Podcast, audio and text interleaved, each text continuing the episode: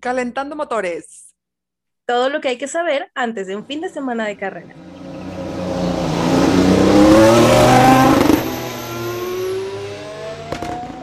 Hola, somos Ale. Y Ame, bienvenido a Entérate, una sección nueva que nos encanta inventar secciones, en donde vamos a comentar todo sobre las prácticas y por qué es importante mirarlas. Aunque no lo creas, puedes aprender muchísimo sobre estas sesiones y usualmente suceden los viernes, aunque hay casos extraordinarios como Mónaco, pero sucede el viernes. Es lo que tenemos que saber. Y bueno, se ve, se siente que viene un fin de semana muy interesante en Francia. Vamos, dirijámonos al circuito Paul Ricard, no sé cómo se dice, en el sur de Francia. que le dicen también el estacionamiento, porque a diferencia de los demás circuitos, no hay como una barrera física que delimita los límites de la pista. Este, casi siempre es de grava o de césped y vemos que muchos se salen y chocan. Pero aquí solo tienen las rayitas pintadas en el piso que ya vimos todos. Pues es un circuito que, que se va a correr por tercer año sin cortar, o sea, la época de pandemia. O sea, el año pasado claramente no hubo. Y tuvo un break, estuvo fuera de circulación esta pista, de 2008 a 2018. Entonces, en la era moderna, Solo había dos carreras, la tercera. ¿Y quién creen que ganó las dos pasadas? ¿Quién será? No lo sé. Es Sir mm. y no va ganando este campeonato. Una pista. bueno, ya sabemos quién es. Pero bueno, Sir Lewis. Los básicos para este circuito es que son 53 vueltas. Este chistecito que dijo George Russell en las entrevistas de que tal vez yo corra 51 o 52, porque los Williams siempre se salen antes. Ay, Pero él solito se burló de él mismo.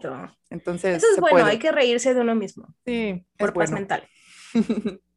¿Qué haces? ¿O reír o llorar? Este, el circuito mide 5 y algo kilómetros, entonces van a ser más de 300 kilómetros, como casi todas las carreras. Este, hay 15 curvas en total, que es mm, de las que tienen menos curvas. Esto yo no lo sabía. Ok. Y, la top speed, perdón. No, dime. La top speed la tiene Sebastián Vettel, o Vettel, como lo dicen los comentaristas, en el 2019 y es de 340 y algo kilómetros por hora. O sea, no tengo el dato. Sí. No tengo el dato, pero luego se los ponemos. Pues a Vettel le va bien aquí, entonces. Y también, como ya vimos por todos lados, pero este, están las miles de curvas marcaditas en el piso, este, que en total pueden hacer 167 configuraciones. Este dato me pareció muy curioso, de circuitos o trazados. Sí. Sí, o sea, mapitas, ¿no? O sea, hay 167 mapitas diferentes en donde puedes correr. No sé cómo a la gente se le hace aburrido. Sí, está padre. Sí me gustan las fotos de este lugar.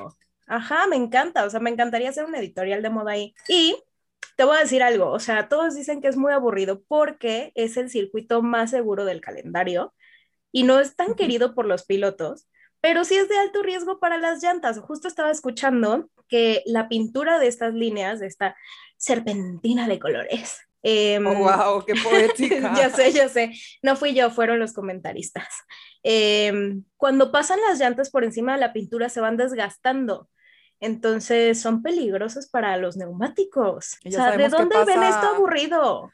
Ya sabemos qué pasa con neumáticos peligrosos como Baku. Este, pues yo no le veo lo aburrido, nunca he visto una carrera aquí, vamos a ver qué pasa. Y otros fun facts de este circuito es que este, cuando ganó Lewis Hamilton en 2019, ganó por como 20 segundos o poquito menos. O sea, el segundo lugar era Botas. Sí, o sea, al parecer se le da esta, este circuito. Pero, pues, justo quedaron primero y segundo Mercedes. Y ese año, esa victoria, la de Hamilton, fue la octava consecutiva de Mercedes en el año. Y fue la número, la vez número 6 de ese año, que quedaban uno y dos los Mercedes. Y este año, pues, pues no, hermanos, no, no lo están haciendo igual. Pues no lo sé. ¿Cómo cambian las cosas? sí, están cambiando las cosas. Y también nuestro niño prodigio, George Russell, ganó aquí en algún punto cuando estaba en Fórmula 2. Entonces, ya vimos que se le da. Se a le ver qué tal, sí. Entonces, las, como que las peleas que vamos a ver esta semana Este, bueno, este fin de semana van a ser entre Mercedes y Red Bull, ya sabemos, que Mercedes en las últimas dos carreras acumuló seis puntos. Ay. No es mucho, pero es trabajo en esto. Y Red Bull 62. Ese meme. Sí, son. Red Bull 62, así que ya les llevan bastante ventaja y creo que es la revancha de Mercedes, porque si no, se nos van a quedar atrás. Y después los que pelean por tercer lugar, que son Ferrari y McLaren, o sea, Amelia contra Ale, sí, así somos. Así somos. Este, siempre iba ganando. McLaren, a- aparte ahí está mi, mi querido Danny Rick y tu querido. Shaw, entonces nos Que ponemos me una mandó camiseta. galletas eh, en mi cumpleaños. ¿Qué que tipazo sepas. Tipasísimo. de Mónaco? Sí, de, no, no, no, lo compró aquí en Shabari Bake, Bake House, o sea, deliciosas, no sabes.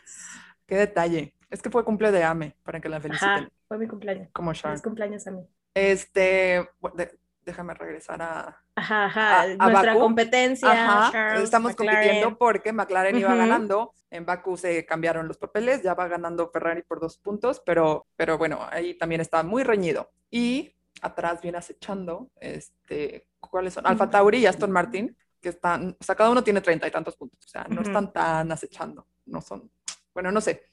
Este, están peleando por quinto, pero ya vimos que Gasly y Vettel, este, pues pueden hacer podios, ya nos lo demostraron, así que creo que pronto podría darle a alguno de ellos batalla a McLaren o Ferrari.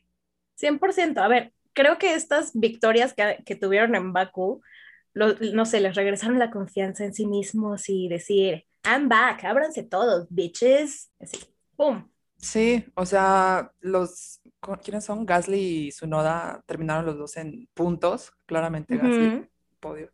Entonces, vienen con todo, esos Con todo. de en medio. Me encanta la, la batalla que está en medio. Y yéndonos a las prácticas, a mí me, esta creo que son las únicas sesiones que veo con comentaristas, perdón, chacho.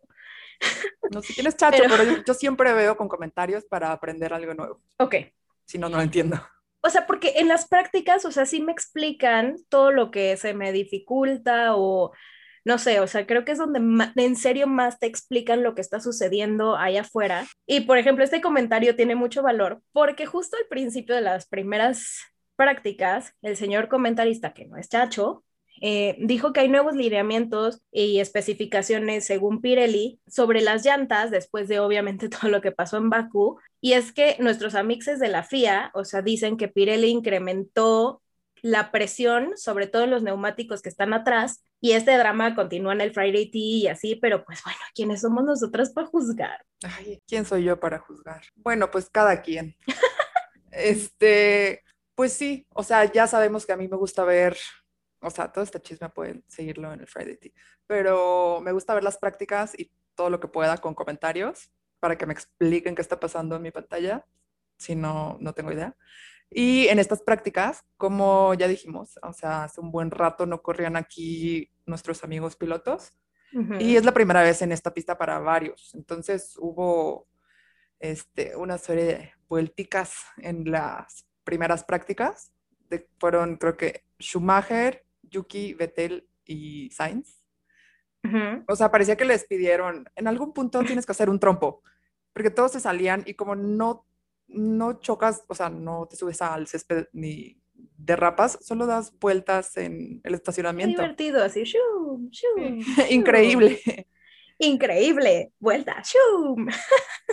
Oye, ¿notaste la ausencia de nuestro querido amigo Russell Prodigio los primeros 60 minutitos de la primera sesión? La verdad no. Pues nuestro niño estrella resulta que fue sustituido por Roy Nisani, un piloto israelí que es este que está en Williams y corrió en su lugar porque al parecer George ya se sabe esta pista y lo invest o sea, Mm. quise investigar muy bien por qué no corrió esos 60 minutos, pero estaba ausente, no, no lo averigüé y a mí se me hace que estaba con Toto, Sí, así empiezan los chismes. eh, es- Creo que está, está firmando un contrato. Yo no creo sé, que estaba con pero Toto. Sí, pues bueno, vamos a ver. pero puede ser ¿Y qué tal le fue a- al niño nuevo, a Roy? al niño nuevo. ¿Qué Pues estrés salir a la pista o con- sea, qué estrés, ajá. con, todos Digo, los supongo pros? que sí entrenas, ¿no? O sea, no Sí, sé. O sea, pero Sería qué emoción. también trabajo ideal ser como piloto sustituto. O sea, haría miles de trompos más que Ah, obvio, les ganamos. Exacto, su noda y todos juntos. O sea, bye. Ah, ya lo veremos cuando vayamos a los cards. Voy a chocar. Y, y se sabe. Y también otra Se sabe. cosa este, muy interesante fue que Bottas eh, se subió como a, la- a las curves con K, algo que aprendí nuevo, en la curva 2, que son como los topecitos amarillos, y son un tema candente, porque después pusieron que el Mercedes se quejó con la FIA de que les dañaron el coche porque se subió y bueno, pues son los límites de la pista, hermano. No quieres que se dañe, pues que no se salgan de la pista. Y ya se enojó el, el Ah, personaje de Mercedes de que cientos de miles de dólares de daño por salirte un metro, que se les hacía too much. Y el de la FIA básicamente le contesta de que ya llevan rato ahí esas cosas, bro. O sea, no es algo nuevo que les pusimos, entonces, Sí, o sea, me lavo las manos y todo bien, no pasa nada. bájense. Y la verdad es que los curbs son la nueva curva 15, porque Alonso también se quejó. En las segundas prácticas también hubo dos que tres incidentes con los curbs, entonces son la nueva curva 15. Y yo de verdad no sé de dónde le ven lo aburrido esto. Yo creo que ya están muy viciados todos ustedes. Ay, qué feo que están así. Qué feo que sean así. Este, bueno, Tan esto padre. terminó, esto terminó con un, la respuesta de la FIA que dijo que sí, sí, lo checamos a Mercedes, entonces, o sea, o- obvio, creo yo Ujú. que no van a quitarlos, pero bueno, ya se quejaron todos. Y justo este, estos Mercedes, compañeros, ya al final de las primeras prácticas, dieron la grata sorpresa de que les fue bien. Y Bottas, aferrándose a su asiento, logró el mejor tiempo. Ay. Después Luis, Max y Checo, que creo que nadie está sorprendido con ese resultado. Pero a partir del quinto ya se pone interesante. En quinto está Ocon, demostrando por qué se merece ese contrato de muchos años con Ujú. Alpine. Este, mi Dani Rick, en un muy respetable sexto. Sí, ah, lo queremos. En un muy respetable sexto lugar, que es mucho mejor de lo que ha logrado últimamente, y ganándole a Lando también, que Lando quedó en noveno. Y después Fernando Alonso también enseñándonos que Alpine viene Le fue con muy todo. bien, sí. Le fue muy bien en este circuito a, a Fernando Alonso. Y él había dicho de que después de los circuitos callejeros va a empezar otro campeonato para mí. Otro Fernando Alonso. Esa es la aquí actitud, está. Fer. Muy bien. Fer, tu Fer, best friend. Muy bien. Muy bien, Obvio, Fer. todos son mis mejores amigos aquí, ¿ok? Muy bien. Y ahora tu querido Gasly quedó en octavo. Ajá. y, y Yuki en décimo, o sea, sacaron del top 10 a Ferrari totalmente, lo cual había sido recurren- recurrente, en, o sea, siempre estaban en esta lista y ya sabemos que Leclerc con sus poles y todo eso, pero pues no, mi ciela, aquí no, no No este me importa, no me importa. O sea, yo los voy a seguir amando tifosi hasta, hasta la médula, hasta el final de mis días. Bye. O sea, no me interesa. O sea, si, si el año pasado que su rendimiento fue de verdad tristísimo y súper mediocre, los apoyé y seguía yo teniendo mucha esperanza. Si veía a Charles en cuarto, me emocionaba y decía, sí, ya lo vas a lograr. Y ya después era como décimo. Y yo, bueno, pues para la siguiente, está bien. A la Next vuelta. time. Sí, sí, sí. Está bien, si eres tifosi de corazón, Sí, lo soy. se respeta. Este, y qué más, creo que eso, o sea, ese ranking Fue como lo más relevante. concluye las primeras prácticas. Y en las segundas, ya que estaban un poquito más con, con confianza, motores calentados, este, pues ya las cosas dieron una vuelta muy importante, no solo en la pista. Ah, ma- mal chiste. No hicieron Este, trompos. Ajá. No solo, no solo hubo No, trompos. ahora Maxi, bebé, quedó en Ujú. primer lugar. Después Valtteri, no me corren por favor, botas. En, Lo amo. Ajá. Y este, Luis, no me acuerdo, quedó en tercero, creo. Y después ya otra vez pasan cosas raras. Y en cuarto estuvo Fernando Alonso. Felicita, felicítame a Fer. Ujú. Yo le Y- digo a Fer, claro, ahorita le mando un mensaje. Ya, ya no entendí nada. Dile que, que me explique. Es que mira, siento que es como la Twilight Zone y son esas líneas, o sea, son las líneas de así todas hipnotizantes las que Seguro. sacan de onda. Por eso, por eso están raros los resultados. Por eso están raros los resultados. Pero a ver, aquí los Curbs volvieron a dar mucho de qué hablar y le dañaron el alita delantera a Maxi Bebé. El Alita, aún así- pobrecito. La alita delantera, pobrecito. Su llanta, la alita. ¿Qué, qué más sigue? ¿Qué más quiere? Kelly, no, Kelly, no, por favor. Eh, pero aún así, o sea, llegó ahí de Comper, yo soy el campeón y no, vas, vas Sí, a tener fácil. Por algo voy adelante, hermanos, quítense.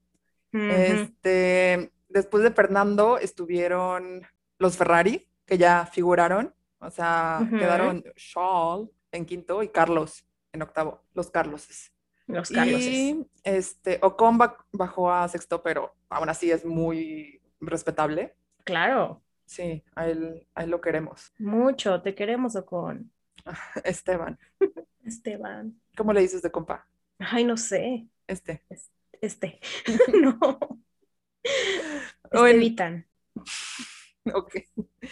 Después de Estevitan estuvo Ujú. el séptimo Gasly, que pues, no, no nos sorprende, lo hace muy bien.